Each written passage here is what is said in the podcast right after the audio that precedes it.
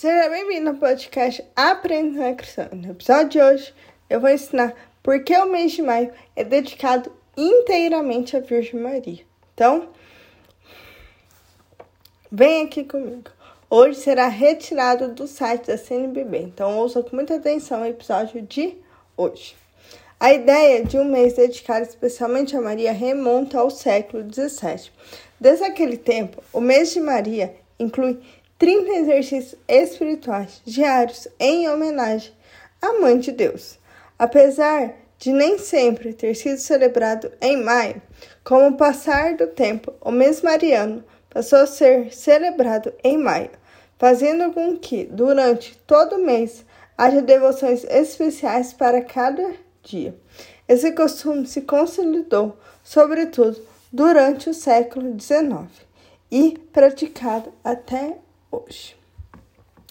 E é nesse mês que nós é, se dedicamos também a dois títulos muito importantes, que é no dia 13 de maio, Nossa Senhora de Fátima, e dia 24 de maio, Nossa Senhora Auxiliadora. Aqui nesse podcast tem eh, os episódios sobre a história e a oração desses dois títulos importantes. Então, vale a pena você ouvir, porque eu fiz com muito carinho, né? E algo muito importante que eu vou falar aqui é nesse mês de maio, onde nós devemos de fato ser inteiramente da Virgem Maria, rezar o Santo Terço e fazer práticas espirituais para ela, né? E entregar, né, toda a nossa vida para ela, tudo aquilo que nós precisamos, porque a Virgem Maria ela é a nossa mãe. Então, que de fato você possa entregar tudo para a Virgem Maria. E sabemos que a Virgem Maria ela é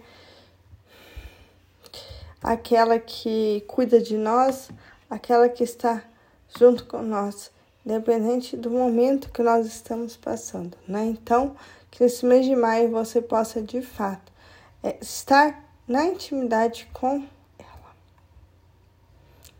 e saber que é tudo por ela, né?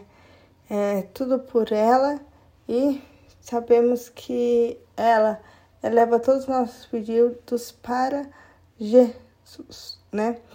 E no Dia 31 de maio também é celebrado a visitação de Nossa Senhora, né? Também é uma data muito importante para nós católicos. E que a Virgem Maria ela cuide muito bem do seu mês de maio e também de toda sua